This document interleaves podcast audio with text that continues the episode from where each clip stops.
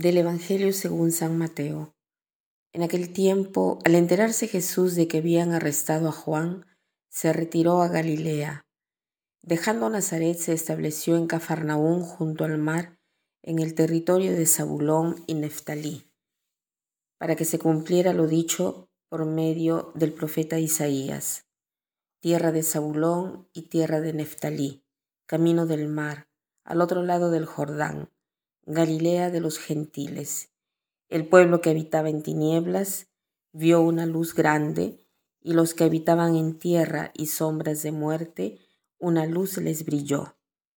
Desde entonces comenzó Jesús a predicar diciendo, Convertíos porque está cerca el reino de los cielos.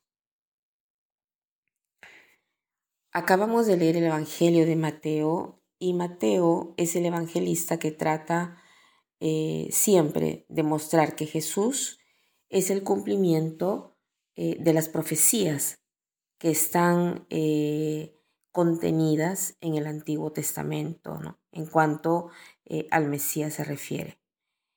Jesús es verdaderamente el Mesías esperado, el Mesías anunciado.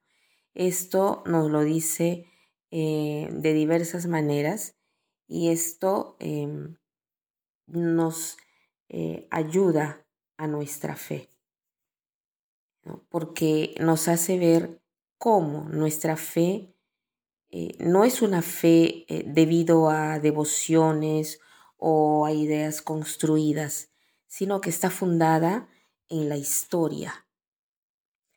Dios entró verdaderamente en la vida del hombre y nuestra fe es concreta más eh, de 300 profecías del Antiguo Testamento se realizan en, en, plenitud en el Nuevo Testamento con la venida de Jesús, desde su nacimiento hasta la huida a Egipto, desde la muerte de los inocentes a la pasión de Jesús, el hecho mismo de que Jesús estuvo vendido por 30 ciclos, de todo esto se habla en el Antiguo Testamento, ¿no?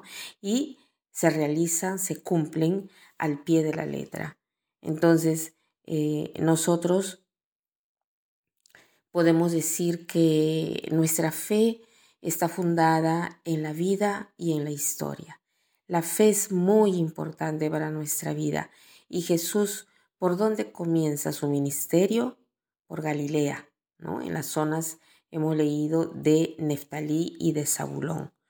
Neftalí y Zabulón son dos tribus de Israel las primeras tribus que estuvieron deportadas por los asirios y eh, habían sido poblados por gente pagana o los gentiles, como le llama Mateo, ¿no? Por eso se dice tierra de Zabulón, tierra de Neftalí, camino del mar, al otro lado del Jordán, Galilea de los gentiles. El pueblo que habitaba en tinieblas vio una luz grande, y a los que habitaban en tierra y sombras de muerte, una luz les brilló. Eh, sí, porque con la venida de Jesús vino también la luz. ¿no? Pensemos que eran zonas paganas. ¿Y paganos qué cosa quiere decir? Quiere decir que no creían en nada. Por lo tanto, la muerte, que era siempre una sombra que acompañaba durante la vida de las personas, porque ellos pensaban de que eh, todo de un momento al otro se terminaría, ¿no? Eh, eh, nos podemos nosotros con esto imaginar qué angustia. Nosotros estamos llamados a quitar esta angustia de la muerte, a hacer comprender que, que la muerte es un encuentro, no es un final de todo, sino que es un encuentro con aquel que ha hecho todo. Eh, en cuanto em, a esto, quisiera leerles el testamento espiritual que ha dejado el Papa Benedicto XVI. No sé si ya lo han leído o han escuchado en estos días, pero es realmente maravilloso, es espectacular, ¿no? Él lo escribió en el año 2006. Leo solamente algunas líneas que se refieren a la fe. Él empieza en primer lugar, bueno, agradeciendo a Dios, eh, sigue hablando ahí y después continúa y dice,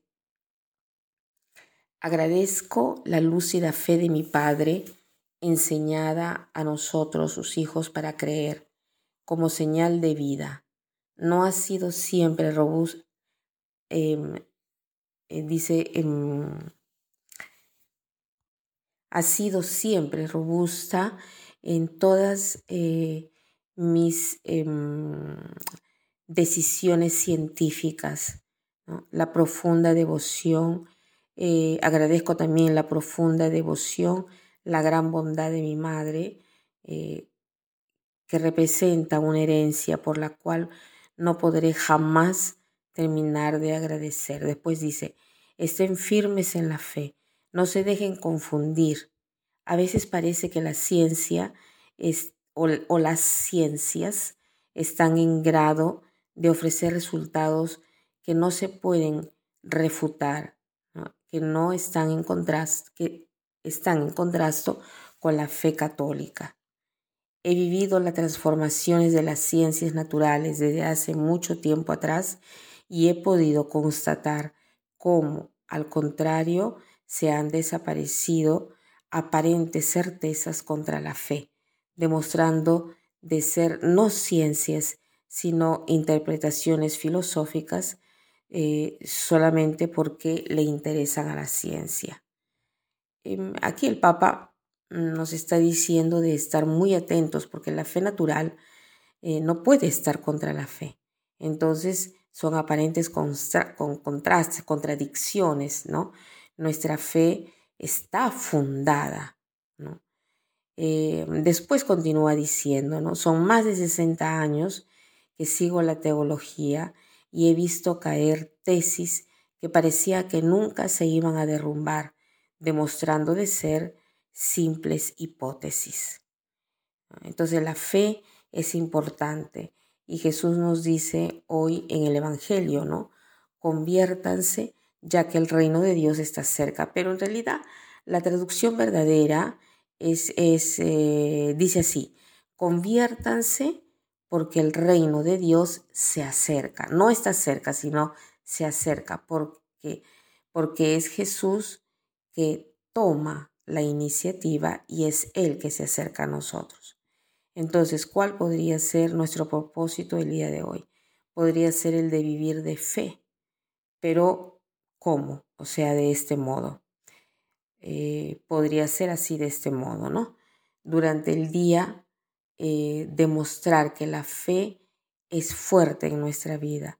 Tratar de no molestarnos por cualquier cosa y estar más, más serenos para hacer, eh, tocar la mano con la mano a las personas que nos circundan y para que sientan que la fe es viva y verdadera en nuestra vida. Y para terminar, quiero citar una frase que dice así, la fe es una oscuridad que ilumina.